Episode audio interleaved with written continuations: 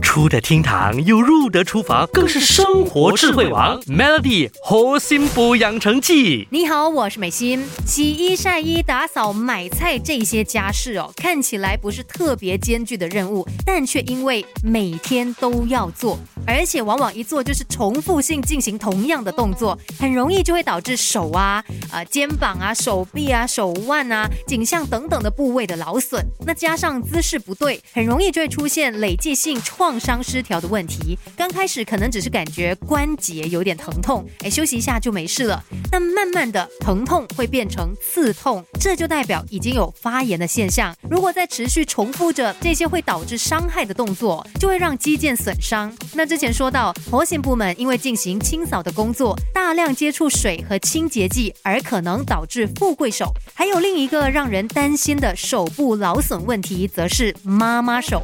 毕竟双手要做的工作太多了，可能要拧干衣服啊、抹窗口啊、拿重物等等，拇指反复伸展，然后又用力过度，就容易导致肌腱受伤发炎。于是呢，拇指近手腕处啊就会没有办法使力，或者是有一种呃持续疼痛的感觉。那轻微的肌肉扭拉伤发炎呢，是可以利用休息或者是泡温水的方式来帮助复原，但是再严重的话，就必须要就医治疗了。其实最根本预防还有解决肌肉骨骼伤害的方法，就是要注意姿势还有使力的方式，不要长时间维持同一个动作或是用力过度，而且也要记得适时休息一下。